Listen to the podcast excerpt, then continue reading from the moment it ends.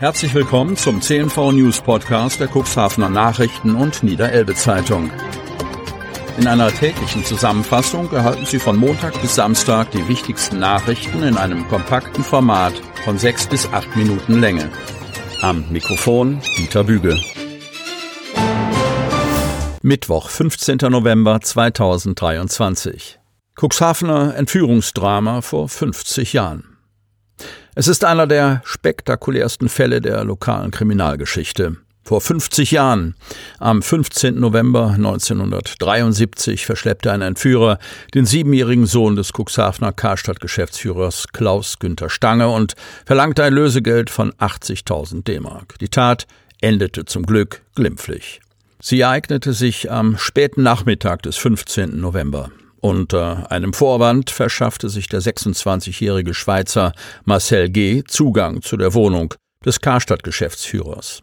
Er bedrohte die Frau des 36-jährigen Geschäftsführers mit einer Waffe, fesselte den siebenjährigen Sohn Michael und führte den Jungen aus dem Haus. Telefonisch verlangte der Täter, ein arbeitsloser Planungszeichner aus dem Kanton Bern, von dem Vater des Jungen ein Lösegeld von 80.000 D-Mark, von denen Klaus Günther Stange in der kurzen, ihm zur Verfügung stehenden Zeit jedoch nur 18.000 D-Mark auftreiben konnte.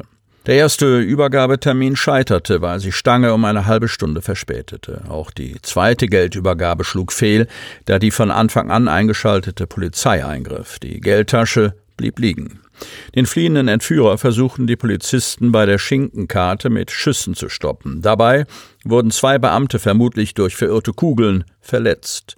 In der Nacht zu Freitag vereinbarte Marcel G. mit dem Vater des entführten Jungen einen neuen Termin.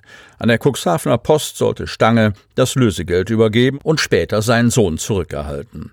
Doch das Entführungsdrama ging weiter. Der Täter, der mit einer Spielzeugpistole bewaffnet war, setzte sich an Steuer von Stanges Auto und fuhr mit dem Karstadt-Geschäftsführer in Richtung Stade. Polizeiwagen verfolgten ihn.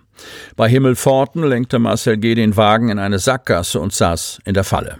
Während sich die Polizei dem Fahrzeug näherte, konnte Stange den Täter in einem günstigen Moment überwältigen und schlug ihm die Plastikpistole aus der Hand. Polizisten rissen die Wagentür auf und nahmen den Schweizer fest. Der siebenjährige Junge wurde wenig später wohlbehalten in der Altenwalder Unterkunft des Entführers gefunden.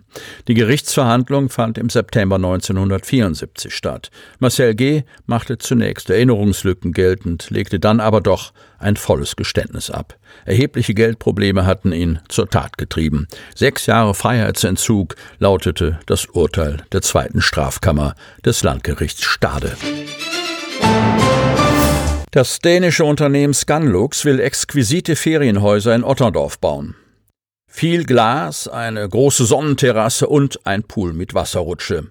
Der dänische Ferienhaushersteller Scanlux plant Großes am Norderteiler Weg in Otterndorf.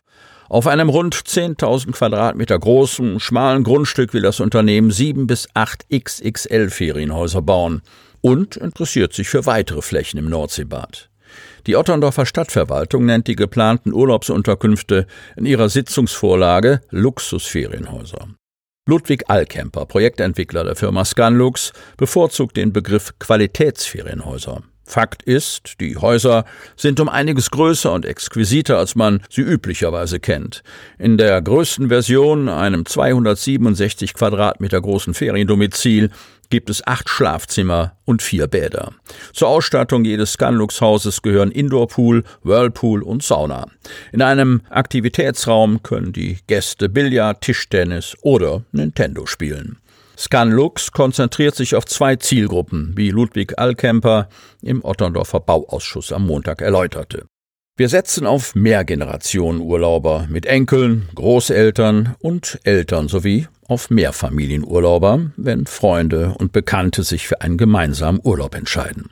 Die Ausschussmitglieder und anwesenden Einwohner zeigten sich beeindruckt von den Bildern und Zahlen, die Allcamper mitgebracht hatte. So rechnet Scanlux, wenn es zum Bau der 8 XXL Ferienhäuser mit 112 Betten kommt, mit zusätzlichen 35.000 Euro Übernachtung pro Jahr für das Nordseebad. Unsere Häuser werden auch außerhalb der Hauptsaison häufig gebucht, erklärte der Projektentwickler. Zwei Personen bei Kollision von zwei Autos verletzt. Kadenberge. Ein schwerer Verkehrsunfall, der einen Großeinsatz der Feuerwehr, zwei DRK-Rettungswagen, einen Notarzt und die Polizei Herr Mohr erforderte, ereignete sich am Montagabend gegen 22.10 Uhr in Kadenberge. Eine 49-jährige Opel Corsa-Fahrerin kollidierte auf der Kreuzung Alter Postweg, Breslauer Straße, Heideweg mit einem 19-jährigen VW Polo-Fahrer, der den alten Postweg befuhr. Die Corsa-Fahrerin übersah offensichtlich den Polofahrer, was zu einem heftigen Zusammenstoß mitten auf der Kreuzung führte. Die Feuerwehr Kadenberge sicherte die Unfallstelle, kümmerte sich um die Insassen und leuchtete die Unfallstelle für die Unfallaufnahme aus. Die Straßen wurden gesperrt. Beide Fahrzeuginsassen wurden leicht verletzt ins Krankenhaus Otterndorf gebracht.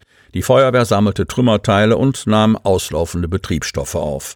In beiden Fahrzeugen entstand erheblicher Sachschaden. Nach Abschleppen der Fahrzeuge wurde die Kreuzung gegen 23.45 Uhr wieder freigegeben. Probleme auf B73 noch bis Februar. Hechthausen. Seit Ende September ist die B73 zwischen der Osterbrücke und Hechthausen halbseitig gesperrt. Der Verkehr wird durch eine Ampelschaltung gesteuert.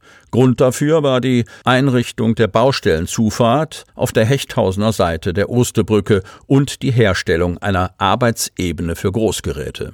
Seit Montag, 13. November, ist die Ampelanlage auf der Burweger Seite der Osterbrücke im Einsatz. Nunmehr erfolgen dort die Einrichtung der Baustellenzufahrt sowie die Herstellung der Arbeitsebene für Großgeräte. Diese Arbeiten sind bis einschließlich 21. Dezember vorgesehen. Vom 22. Dezember bis einschließlich 7. Januar werden die Arbeiten unterbrochen. Anschließend beginnen die Bauarbeiten erneut unter halbseitiger Sperrung mit Ampelanlage auf der Burweger Seite der Osterbrücke.